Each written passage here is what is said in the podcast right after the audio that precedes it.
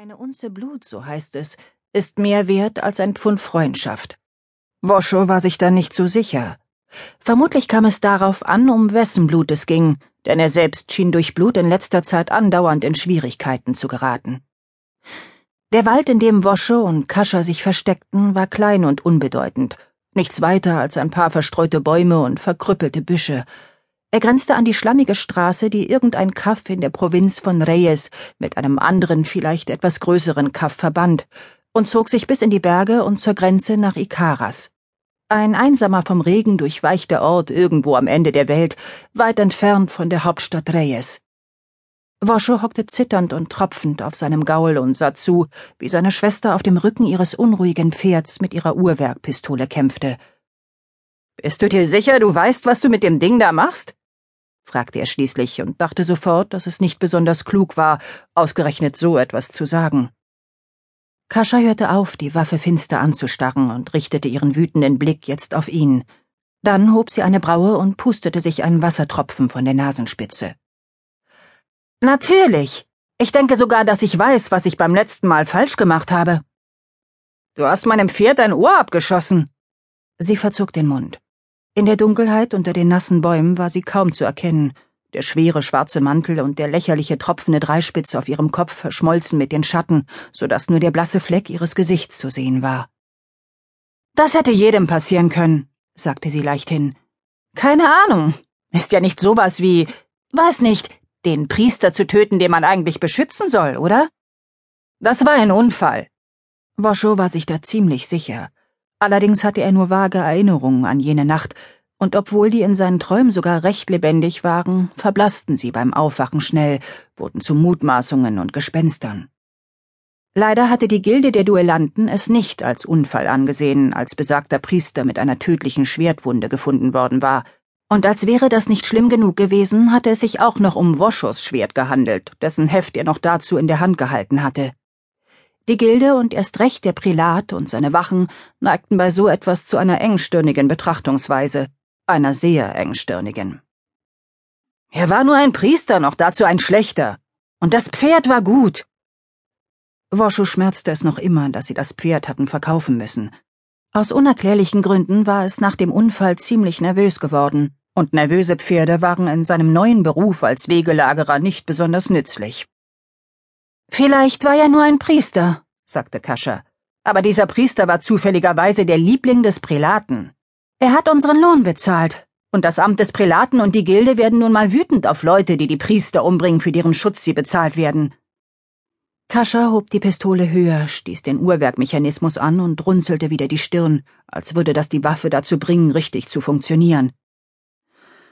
Wenigstens mussten wir uns in der Gilde nicht mit diesem Scheiß rumschlagen. Woscho versuchte unauffällig sein Pferd zurückzutreiben, damit es nicht länger in der Schusslinie stand.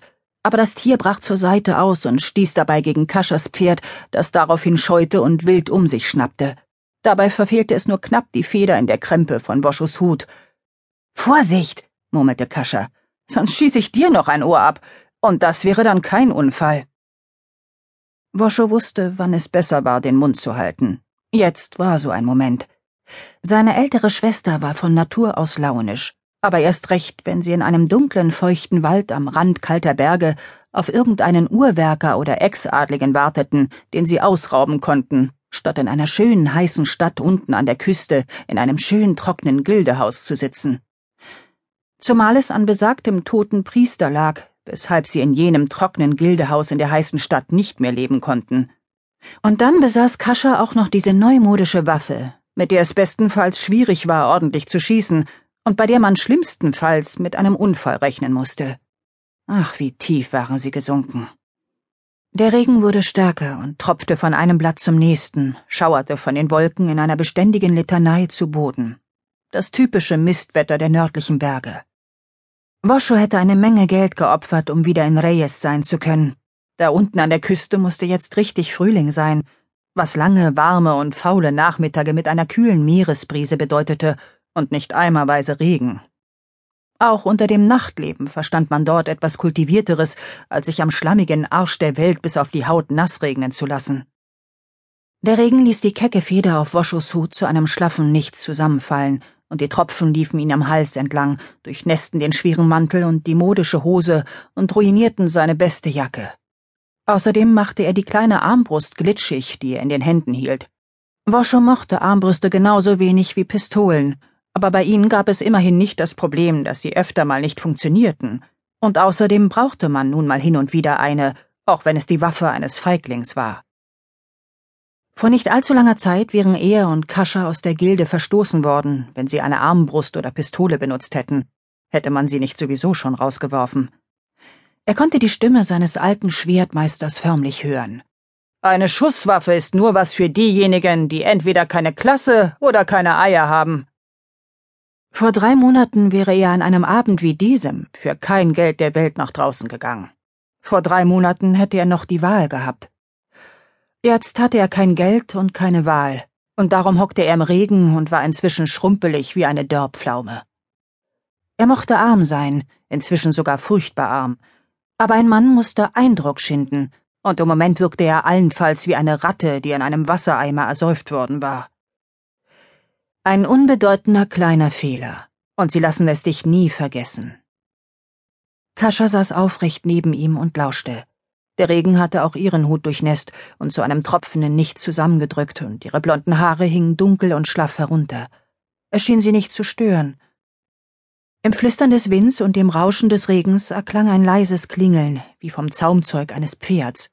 Dann war ein entferntes Rumpeln und Platschen zu hören, als würden die Räder einer Kutsche über eine schlammige Straße rollen. Kascha!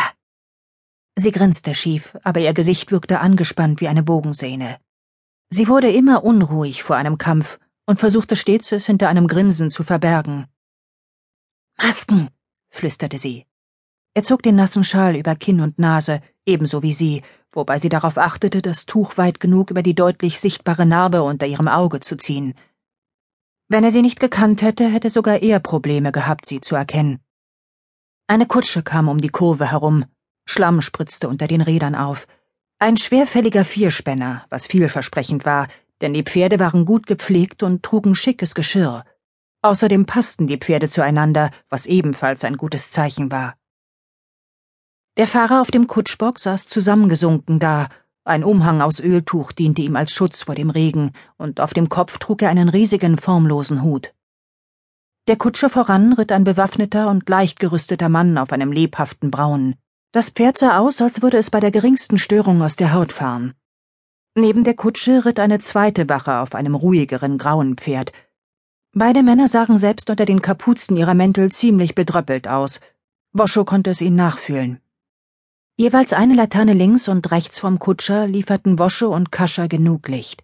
Sie warteten, bis die Kutsche fast heran war, ehe Kascha ihrem Pferd die Fersen in die Flanken trieb. Der Gaul kam aus der Deckung der Büsche und sprang vor die Kutsche. Boscho war nicht weit dahinter und lenkte sein Pferd hinter das Gefährt, damit es nicht zurücksetzen konnte. Der Wächter neben der Kutsche konnte gerade noch sein Schwert ziehen, bevor Woscho seine Hand mit einem Armbrustbolzen an die Seite der Kutsche nagelte. Was irgendwie peinlich war, denn er hatte ganz woanders hingezielt, aber er würde nehmen müssen, was er kriegen konnte. Der Kutscher fluchte in der dunstigen Dunkelheit ohne Unterlass und riss an den Leinen der Pferde, die gegen diese rüde Behandlung protestierten und sich irgendwie darin verhedderten. Die Kutsche kam schlitternd zum Stehen, und der festgenagelte Wächter schrie, bis seine Hand mit dem Bolzen wieder freikam. Er stieß sich den Kopf, als er in den Schlamm fiel, und blieb bewusstlos liegen. Was Woscho immerhin Arbeit ersparte. Als die Pferde stehen blieben, saß auch der vordere Wächter längst nicht mehr im Sattel, sondern lag ebenfalls im Matsch, weil Kaschas übellauniges Pferd nach dem Braunen ausgeschlagen und sie selbst dem Mann mit dem Kolben ihrer Pistole einen wohlgezielten Schlag gegen den Kopf verpasst hatte. Der Braune warf seinen plötzlichen nicht mehr ansprechbaren Reiter ab und schoss die Straße entlang, wobei Zügel und Steigbügel wild flatterten. Den würden sie wohl nicht mehr wiedersehen. Kascha und Woscho waren wie eine gut geölte Maschine. Wenn sie zusammenarbeiteten, konnte nichts und niemand sie aufhalten. Sie waren nicht umsonst die Besten der Gilde gewesen. Wenigstens konnten sie auf diese Weise etwas Geld verdienen. Gedämpfte Stimmen drangen aus dem Innern der Kutsche, zeugten von Bildung und Geld. Die Rufe reichten von Überraschung bis zu betrunkener Verärgerung. Wosche hörte ein schwaches Also wirklich, das war ziemlich heftig. Du solltest deinem Kutscher mal ordentlich die Leviten lesen, Aggie, alter Junge. Ich hätte fast meinen Wein verschüttet.